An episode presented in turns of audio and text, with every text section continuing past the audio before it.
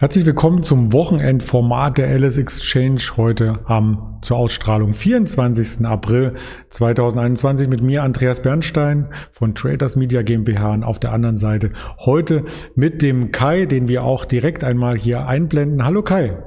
Hallo, guten Tag. Ja, schön, dass wir im neuen Design hier auch äh, rüberkommen. Dein Logo ist viel größer als meins, aber ich habe mehr Bücher. ja, ich weiß noch nicht, ob wir hier zu Ende eingerichtet sind, ehrlich gesagt. Das sieht noch so ein bisschen trostlos aus hinter uns. Mhm. Ähm, müssen wir uns noch mal ein paar Gedanken machen, vielleicht mal einen Innenarchitekten bestellen. So sieht das so ein bisschen, aber gut, für den Start reicht es erstmal.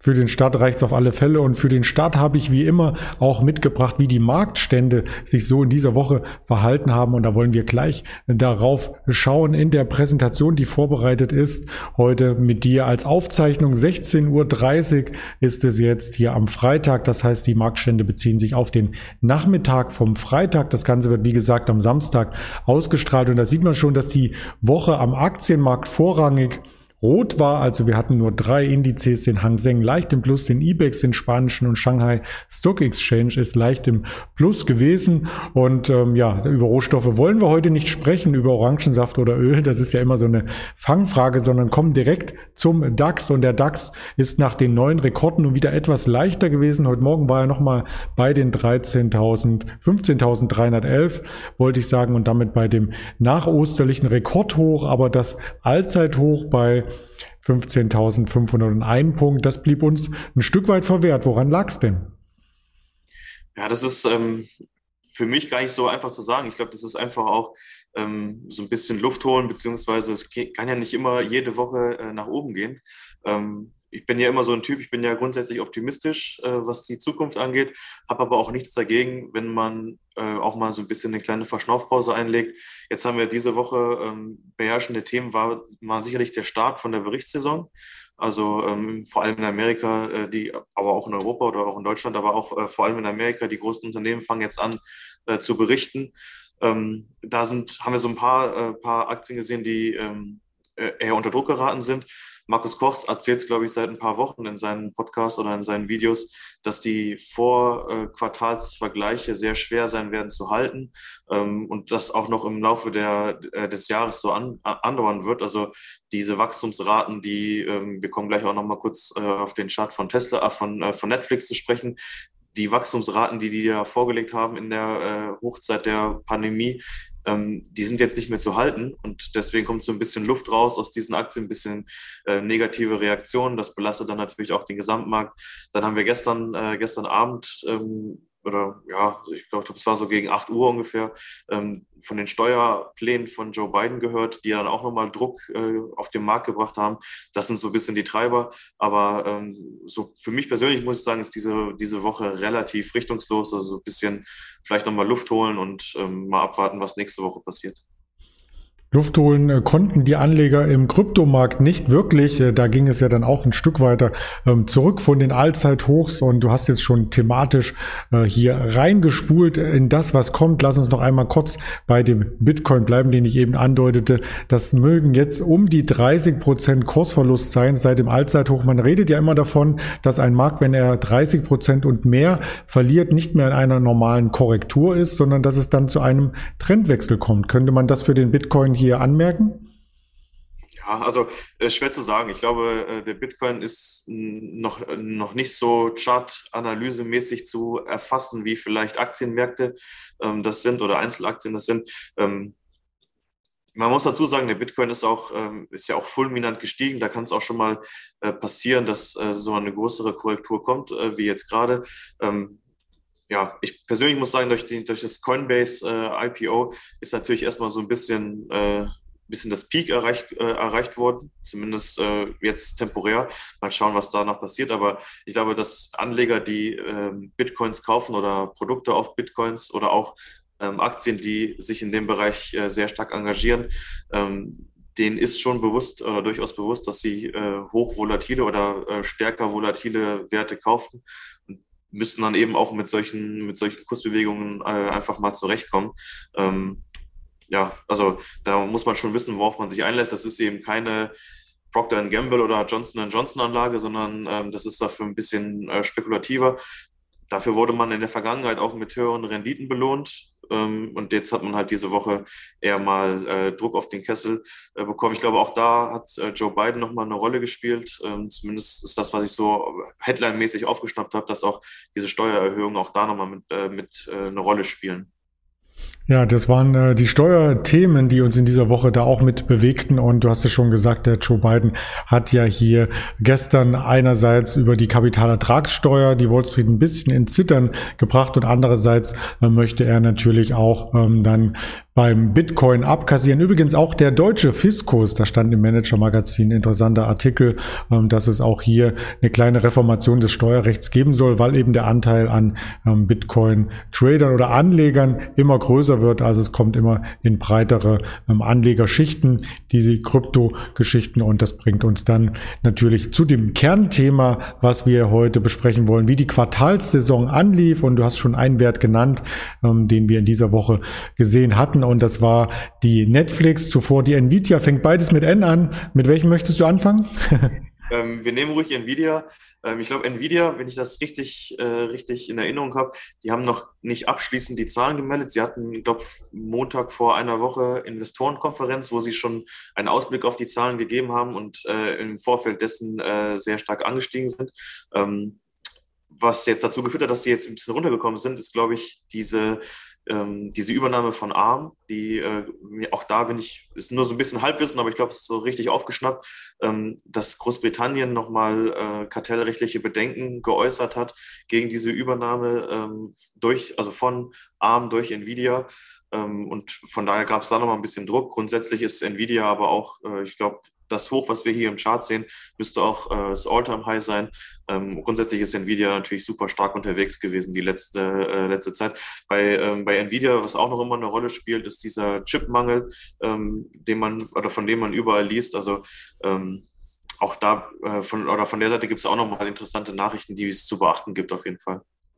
Der Chipmangel hat sich auch durchgeschlagen auf die Automobilwerte. Wir haben in der Woche häufiger drüber gesprochen und da sind einige Hersteller oder ein Hersteller ist sogar dazu übergegangen, wieder analoge Tachos zu verbauen in einigen Modellen, weil eben die Chips fehlen für mehrere Bauteile. Vielleicht kurbeln wir demnächst auch die Fenster wieder runter, wenn die äh, Chips immer noch nicht geliefert sind. Also das hat natürlich auch was von ähm, ähm, Straßenscharm oder wie sagt man von Road Running oder Road Dri Driving. In Amerika ähm, fährt man ja dann auch mit so Oldtimer gerne mal rum. Aber die Netflix, wer nicht rumfährt, der wird sicherlich auch Netflix kennen und nutzen. Vielleicht äh, zu Hause. Die Netflix hat sehr, sehr gute Quartalszahlen gemeldet und trotzdem sind Investoren ein Stück weit enttäuscht im Nachgang, weil die Frage im Raum steht, ob diese Zahlen auch beibehalten werden können. Genau, das ist das Thema bei Netflix. Ähm, die Zahlen waren, waren super gut, also die waren wirklich, äh, wirklich stark über den Erwartungen, aber halt der Ausblick war verhaltener. Ähm, und das ist das, was ich am Anfang angesprochen habe, wovon auch zum Beispiel halt Markus Koch ähm, seit Wochen spricht.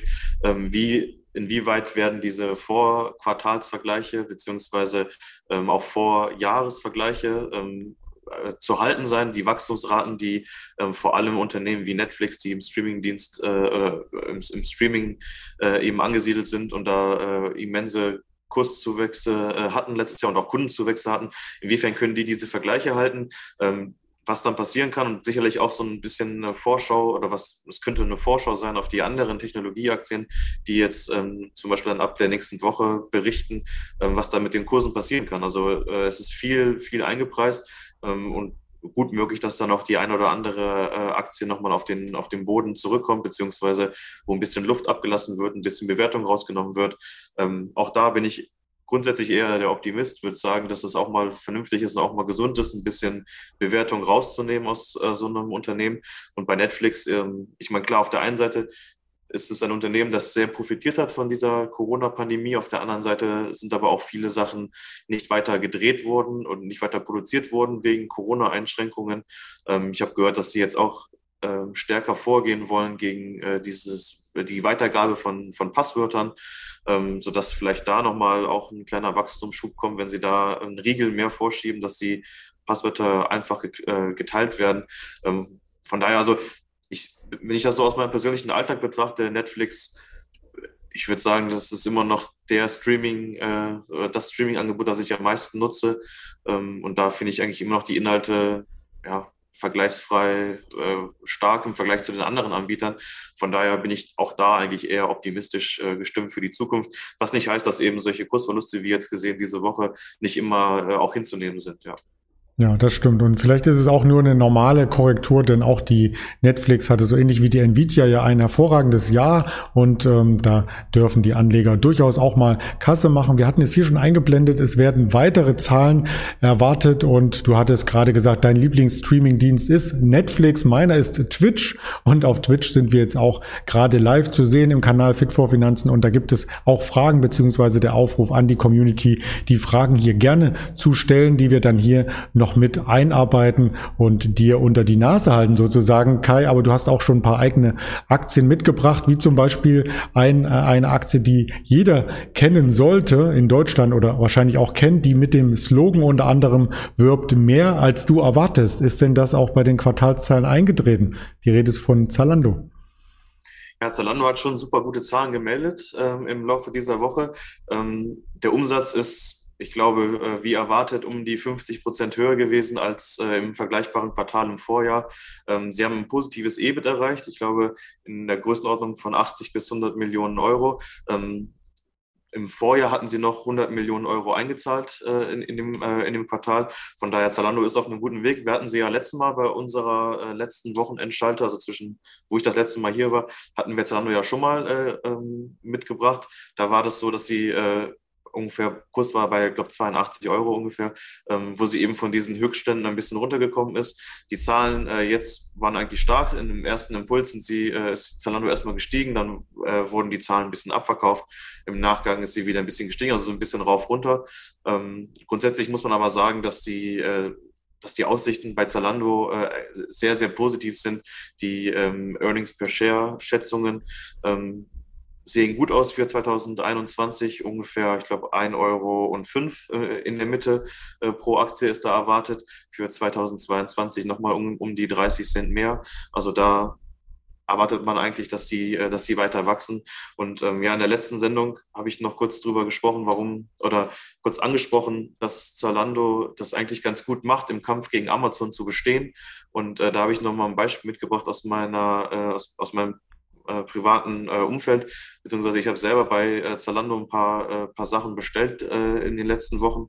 Und ähm, was mir da aufgefallen ist, was ich zum Beispiel so bei Amazon noch nie wahrgenommen habe und glaube, das gibt es auch gar nicht, ähm, dass sie einem Größen, also auch, sagen wir so, aufgrund der Bestellhistorie, aufgrund der Retourenhistorie, ähm, werten sie eben die, die eigene, eigene, den eigenen Körper, sage sag ich mal, werten sie aus ähm, und vergleichen das dann mit ihren Messwerten. Also sie scheinen die, die äh, T-Shirts und die Schnitte der verschiedenen Hersteller ähm, zu messen, zu registrieren, zu loggen und ähm, machen dann in der App Größenempfehlungen äh, für das jeweilige Produkt beziehungsweise für den jeweiligen Hersteller und sagen zum Beispiel, äh, bei Nike solltest du eher ein L tragen und bei äh, Puma vielleicht eher XL oder sowas. Ähm, und das sind schon ziemlich, das ist schon, finde ich, eine ziemlich, eine ziemlich coole Sache. Und das zeigt auch so ein bisschen, dass, äh, dass so Modeshopping bei Amazon äh, also oder anders gesagt, dass Amazon meilenweit weg davon ist, in meinen Augen, was dieses äh, Mode-Online-Shoppen angeht, äh, im Vergleich dazu, wie bei Zalando, äh, wie es bei Zalando eben äh, wahrgenommen wird. Und wenn du dann nur noch XL-Sachen angezeigt bekommst und keine Sportklamotten mehr, dann solltest du zu Peloton wechseln, oder? Ja, wahrscheinlich, äh, das wäre nochmal ein Cross-Selling-Angebot, genau, dass, dass sie sagen, ja mal, letztes Jahr hast du noch L getragen, jetzt äh, XL hier kauft ihr ein Peloton und äh, fahr mal ein bisschen Fahrrad. so ungefähr. Also das wäre auch eine lustige Sache und wir hatten in den letzten Schalten ja auch immer wieder erörtert, wie Zalando wachsen möchte. Also nicht nur das reine Warenhaus, sondern dass auch diese realen Einkaufshändler oder Einzelhändler mit angeschlossen sind und man dort die Ware direkt mitbestellen kann, wenn sie vorrätig ist. Also da ist auf alle Fälle noch ganz viel Fantasie im Markt und vielleicht kann man sich die Ware auch abholen, vielleicht mit einem schnittigen Motorrad im Frühling. Äh, da fällt mir mir die Harley Davidson ins Auge. Ja, genau. Über Harley Davidson bin ich äh, auch diese Woche gestolpert. Ähm, für mich eine Aktie oder ein Konzern, der total in Vergessenheit geraten ist, dass es die auch noch gibt irgendwie. Also das Image ist schon ziemlich angestaubt, aber äh, es scheint so, als ob da jetzt ein bisschen äh, neues Leben ähm, eingehaucht wird. Und zwar von einem alten Bekannten hier aus Deutschland. Der neue CEO ist nämlich ähm, Jochen Zeitz. Und ähm, der war ja mal bei Puma angestellt und hat damals äh, auch eben eine relativ angestaubte Marke Puma wieder fit gemacht. Also ich erinnere mich da an die äh, an diese Usain Bolt äh, Kampagnen. Ich glaube, das war so die Zeit, wo äh, Jochen Zeitz bei Puma äh, gewesen ist. Also ähm, zumindest mir ist er so in Erinnerung geblieben, dass er jemand ist, der eine, eine, alte Marke oder ein altes Image wieder aufpolieren kann und wieder modern machen kann, dass er auch irgendwie den Zeitgeist trifft. Und so ein bisschen macht das den Anschein jetzt auch, auch bei Harley Davidson. Ähm, auch die haben jetzt Zahlen gebracht, äh, Montag, deswegen bin ich drüber gestolpert. Ähm, die Zahlen äh, waren sehr gut. Umsatzprognose, ich lese mal kurz nach, ist angehoben, genau. Ähm, Earnings per Share, also Gewinn pro Aktie, hat sich, glaube ich, äh, äh, fast verdoppelt im äh, Vergleich dazu, was die Analysten erwartet haben. Ähm, die, äh, sie haben so eine ähm, äh, Earnings Call Konferenz äh, abgehalten, wo sie auch ein bisschen die neue Strategie vorgestellt haben.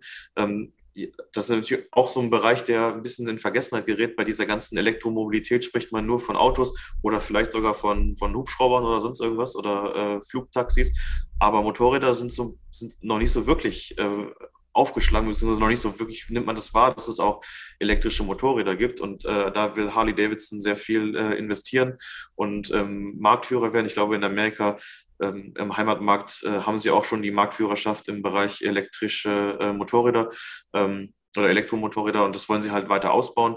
Da haben sie halt nochmal ein Wachstumsfeld entdeckt für sich. Und auch ganz spannend ähm, stellen sie mittlerweile auch E-Bikes her, also klassische Fahrräder mit äh, einem Elektroantrieb. Auch das kann man jetzt ähm, äh, oder findet man unter dem Dach von Harley Davidson. Also ähm, Aktie ist nach den Zahlen 10% fester gewesen und vielleicht mal einen Blick wert. Ja, die Aktie schauen wir uns jetzt hier gerade an. Äh, es bringt mich aber noch zu einer Nachfrage. Ähm, ich verbinde mit Harley Davidson oder mit Motorrädern allgemein auch so ein bisschen dieses Knattergeräusch, das man hier hört, wenn äh, Gas gegeben wird. Das ist ja bei den Elektrovarianten dann gar nicht der Fall. Wird das über einen bestimmten Lautsprecher eingespielt? Nee, das habe ich, äh, hab ich auch gedacht, habe ich auch sofort dran gedacht. Aber ähm, das ist ähnlich wie beim Auto, da hat man das Geräusch ja auch nicht. Ähm, ich habe auch immer gedacht, dass vielleicht äh, dass das ist, was am meisten fehlt den, den Kunden und dass man sowas auf jeden Fall mit, äh, mit einbaut. Ähm, das scheint sowohl bei den Autos als auch bei den Motorrädern nicht der Fall zu sein. Also die Videos, die ich mir angeschaut habe über ähm, Livewire, heißt die, glaube ich, die elektrische Maschine von Harley Davidson, ähm, die ist auf jeden Fall genauso leise wie ein E-Auto.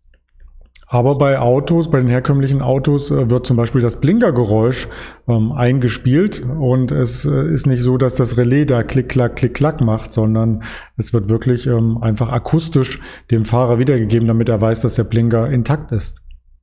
Ja, ich meine, äh, weiß nicht, wie, wie du das siehst, aber wenn ich ein äh, E-Auto auf der Straße sehe, ähm, beziehungsweise wenn man über die Straße äh, geht und man sich vielleicht aufs Gehör verlässt, ja. ähm, da ist es mit einem E-Auto schon schwierig. Also da muss man schon eher genauer hinschauen. Und von daher wäre so ein, äh, wäre so ein akustisches äh, Signal oder so, so eine Akustik, die eingebaut ist, sicherlich auch aus dem Sicherheitsaspekt nicht ganz äh, verkehrt. Ähm, wer weiß, vielleicht sind wir da noch am Anfang der Entwicklung und es wird vielleicht noch kommen. Könnte ich mir ja. auch vorstellen. Vielleicht macht es auch, äh, kommt gerade aus der Community hier der Beitrag AMG als erstes, dass sie sagen, sie bauen da nochmal Lautsprecher, Außenlautsprecher ein, damit es halt auch mal richtig cool klingt. Aber eine sehr interessante Diskussion, da gibt's bestimmt auch noch ähm, einige Entwicklungen. Und jetzt knattern wir mal mit dem Motorrad zum nächsten Live-Event, vielleicht zum Sport-Live-Event. Es gibt ja schon die ersten Tickets in den USA wieder für Madison Square Garden, ein großer Anbieter für eben solche ähm, Dinge oder ein Location-Anbieter vielmehr. Und da in den USA bereits 200 Millionen Menschen geimpft wurden, innerhalb von 100 Tagen übrigens, ähm, wäre das durchaus etwas, was man in Zukunft wieder erleben darf, oder?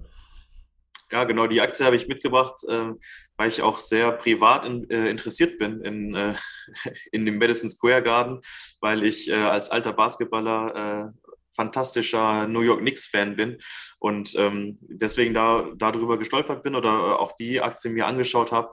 Ähm, ganz, äh, ganz spannendes Thema. Äh, was, also es geht hierbei um die Madison Square Garden Sports oder kurz MSG Sports äh, ähm, Corporation, glaube ich. Ähm, das ist der, der äh, Lizenzinhaber, Franchise-Inhaber von äh, zum Beispiel den New York Knicks, also dem Basketballteam aus New York oder auch den New York Rangers.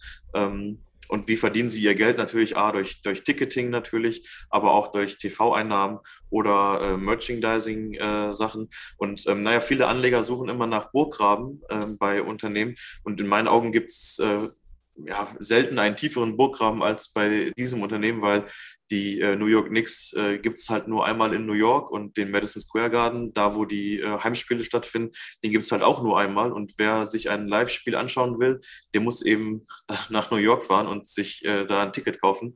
Und ähm, ja, sie spielen halt nur dort. Also äh, man kann es nicht kopieren. Es gibt, äh, gibt keinen keinen Roboter, der das auf einmal übernehmen kann. Ähm, oder äh, ja, sonst irgendwas. Oder was, äh, was ist die Story jetzt äh, aktuell bei MSG Sports? Ähm, zum einen ist es natürlich eine Story vom, äh, vom Reopening, also es ist eigentlich ein Re, äh, eine Reopening-Aktie, weil eben, wie du angesprochen hast, die, ähm, die Amerikaner sehr viel weiter sind als wir, was die Impfungen angeht. Es gibt auch schon wieder ähm, Zuschauer in den äh, Sporthallen. Äh, auch jetzt im Madison Square Garden habe ich die ersten Zuschauer äh, schon wieder wahrgenommen, ähm, sodass durch das Ticketing mal wieder ein bisschen, äh, ein bisschen Geld reinkommen kann. Ähm, und auf der anderen Seite trifft hier auch sportlicher Erfolg auf diese Reopening-Geschichte, weil die New York Knicks seit äh, acht Jahren endlich mal wieder ähm, erfolgreichen Basketball spielen und mal wieder eine Rolle spielen. Da war, davor waren sie äh, ja, Jahre, war, jahrelang äh, Schlusslicht der NBA und äh, teilweise eine regelrechte Lachnummer. Und im Moment stehen sie ganz gut da. Die Playoffs äh, sind, äh, sind in greifbarer Nähe. Und äh, naja, die New Yorker Fans sind sehr, sehr fanatische Fans, sehr, äh, sehr treue Fans und die sind halt ziemlich ausgedürstet, ausgedurstet, was die, was so ein bisschen das äh, Stolzsein auf ihre Mannschaft angeht. Und ich könnte mir vorstellen, dass wenn das zusammenspielt, also wenn zum Beispiel äh, die äh, Knicks tatsächlich in die Playoffs kommen und äh, die Rangers stehen, glaube ich, auch ganz gut da, was die Playoffs äh, äh, angeht. Ähm, und dann immer mehr Leute auch zugelassen werden und so, dass es äh, also zulassen werden, um in die Hallen zu gehen, dass es da vielleicht einen kleinen, äh, einen kleinen Run gibt auf, äh, auf Tickets und dass das sich natürlich auch dann in den Umsätzen niederschlägt bei der Aktie. Und dann auch im Aktienkurs, den möchten wir hier auch mit einblenden. Im Moment noch gar nicht ähm, so ein Highlight, also weder ein Jahreshoch noch ein Jahrestief. Aber wie du schon sagtest, da könnte demnächst noch was passieren. Also die haben wir auf alle Fälle auch mal mit auf die Watchlist genommen. Und äh, die Frage, die jetzt sicherlich jeder beantworten kann, nein, es ist nicht die Wall Street. Wo wird noch viel gehandelt? Natürlich an der Nasdaq. Und auch das ist eine Aktie. Ja, genau, bei der Nasdaq ähm, denkt man in erster Linie immer an den Technologieindex und äh, selten an den Börsenbetreiber, äh, der dahinter steckt. Aber äh, den gibt es natürlich auch. Und äh, in aller Munde war natürlich äh, seit letzter Woche Coinbase IPO und in dem Zusammenhang auch immer ähm, der Vergleich der Bewertung zwischen Coinbase und zum Beispiel etablierten Börsenplätzen wie ähm, der NYSE oder äh, der Nasdaq. Und äh, ja, in dem Zusammenhang habe ich mir mal die Nasdaq ein bisschen näher angeschaut. Ähm, dazu zählt nicht nur die äh, bekannte Börse in, äh, in Amerika, sondern auch ähm, Börsen in Nord, äh, Nordeuropa, also ähm, dieser ganze OMX-Markt, das sind äh, skandinavische Länder, Stockholm, und Helsinki und ähm, Oslo. Ich glaube, die drei Börsenplätze gehören dazu. Und dann äh, gehören auch noch zur Nasdaq äh, Börsen in Osten von Europa, also ich glaube in, in Estland zum Beispiel oder im Baltikum. Auch da äh, ist die Nasdaq äh, daran beteiligt. Und ähm, ja, auch das, äh, also auch die Nasdaq hat Zahlen gebracht diese Woche. Wir sind natürlich ne, Thema so ein bisschen Berichtssaison, Zahlensaison und ähm, ähm, auch die Zahlen von der Nasdaq waren sehr, sehr gut. Earnings per Share lag bei äh, 1,78 Dollar, im Vorjahresquartal 1,22 Dollar. Umsatz äh, bei 850 Millionen Dollar, erwartet waren hier 814 Millionen Dollar. Im Vorjahr waren es 700 Millionen Dollar, also auch der Börsenboom, den wir hier in Deutschland wahrnehmen, ähm, der ist genauso in Amerika zu spüren, ähm, vielleicht sogar noch mehr als, äh, als bei uns. Also diese ähm, Stimulus-Checks, die es da äh, gab, die sind ja, wie man so wenn man Berichten glaubt, äh, auch nicht gerade selten in den Aktienmarkt geflossen, wovon dann auch so ähm, Börsenbetreiber wie eben die Nasdaq ähm, äh, profitieren sollte. Und ja, das macht sich auf jeden Fall hier in den Zahlen bemerkbar. Und ein Gedanke, der mir äh, durch den Kopf geschossen ist im Vergleich zu Coinbase, ähm, ich weiß nicht, ich kenne die Zahlen nicht, äh, ich bin auch da nicht der Krypto-Experte äh, bei uns. Ähm, aber so wie ich es einschätze, gibt es, gibt es ganz, ganz viele verschiedene Kryptobörsen und wie ich das mitkriege, eröffnen auch immer neue Kryptobörsen, was ich persönlich dann als im Vergleich zu, zwischen Coinbase und Nasdaq eigentlich eher als, äh, als einen Nachteil sehe, weil es gibt ähm, wahrscheinlich 10, 20 Börsenplätze auf der Welt, an denen man Coinbase-Aktien handeln kann. Ähm, das Produkt, mit dem Coinbase äh, handelt, ist aber äh, oder wird aber viel, viel äh, häufiger ähm, an verschiedenen Börsenplätzen gehandelt, sodass die Konkurrenz für Coinbase in meinen Augen eigentlich deutlich größer ist als die Konkurrenz für die Nasdaq. Ähm, das nur mal so als Gedanke mit auf den Weg gegeben. das ist mir so, ja, mir so durch den Kopf geschossen, als ich mir die zwei Unternehmen im Vergleich so ein bisschen angeschaut habe. Wenn man die Unternehmen vergleicht, dann bleibt natürlich die Marktkapitalisierung, du hast es erwähnt, ähm, bei der Nasdaq um Meilen zurück. Gegenüber Coinbase beträgt sie ja nur ein Viertel, aber die Aktie ist trotzdem auf einen sehr, sehr guten Weg nach oben und könnte in Zukunft auch weitere Höhen beschreiten. Ja, der Chart sieht schon ziemlich gut aus. Also ist fast wie an der Schnur gezogen. Ähm, auch der äh, ja, ähm, Corona-Einbruch ist schnell verdaut worden. Also im Prinzip äh, zumindest die letzten Jahre rückwirkend war das ein ziemlich gutes Investment. Das stimmt natürlich. Wir wollen aber auch nach vorne schauen und dann nähern wir uns in Windeseile dem Mai. Eine Woche gibt es noch im April. Wir sind nah an den Rekordhochs. Der Dow Jones hat jetzt hier auch aktuell, wie ich sehe, die 34.000 wieder zurückerobert. Der DAX äh, somit vielleicht auch nochmal ins Wochenplus gelaufen. Das werden wir gleich 17.30 Uhr dann genau auf den Punkt sehen. Und die Frage, die sich Anlegern stellt, ist natürlich, ist die Rallye damit jetzt schon ein Stück weit ähm, beendet oder zumindest ins Stocken geraten? Sell in May, hältst du das für Wirklichkeit oder denkst du, dass wegen der hohen Liquidität und der anstehenden Reopening-Saison ähm, hier im Sommer der Markt einfach weiterläuft? Ah, das ist schwer einzuschätzen. Ich glaube, es gibt Argumente für beide Seiten. Und zum einen hast du, wie du angesprochen hast, äh, Reopening ist ein großes Thema. Ähm, ich glaube auch, dass die Impfungen in Deutschland weiter voranschreiten. Ich habe jetzt gehört, dass, glaube jeder fünfte Erwachsene mittlerweile die erste Impfung bekommen hat in Deutschland. Ähm, wenn das weiter fortschreitet, wird auch die Wirtschaft wieder davon profitieren. Ähm, ich glaube, dass das in Amerika noch in einem ganz anderen Maße sein wird. Ähm, ich glaube, wenn man zum Beispiel die Bilder gesehen hat aus Großbritannien, ähm, die dann das erste Wochenende ohne Lockdown äh, hatten, da schaut man schon so ein bisschen neidisch rüber und freut sich auf die Zeit, wenn das bei uns auch endlich mal wieder möglich sein wird und ähm, ja, Bars und Kneipen und Restaurants und so weiter wieder geöffnet äh, sein werden, sodass ich mir schon vorstellen kann, dass es dann nochmal äh, noch mal, äh, ja, positiven Effekt auf das Wirtschaftswachstum hat. Auf der anderen Seite sind natürlich Unternehmenszahlen ähm, verglichen mit den Vorjahren, wie schon mal angesprochen äh, heute, ähm, auch schwer zu halten. Ähm, grundsätzlich glaube ich, äh, oder ich glaube, so rein wissenschaftlich betrachtet ist in diesen äh, Saisonalitäten ja schon was dran. Also es gibt ja äh, Statistiken, die das belegen. Ähm, für mich persönlich, wie ich äh, das persönlich handhabe, ist, ähm, spielt es eigentlich keine Rolle. Also ich äh, bleibe einfach investiert und ähm, werde nicht äh, Aktienbestände verkaufen oder Depot absichern ähm, aufgrund der Saisonalität, sondern ähm, ja, halt dann einfach durch, weil man weiß nie, was passiert. Ich meine, äh, es kann auch immer sein, dass, äh, dass es dann eben gerade das Jahr ist, in dem man versucht, sich abzusichern, ähm, wo es dann aber gerade nach oben durch, äh, durchgeht oder die äh, Wirtschaftsdaten so ex, äh, äh, exorbitant äh, stark sind und äh, man dann eben was verpasst. Und ähm, naja, da bin ich eher so auf dem, äh, äh, bei, einem, bei einer anderen Börsenweisheit, Time in the Market beats Timing the Market. Das ist eher meine, meine Devise bei dem Thema.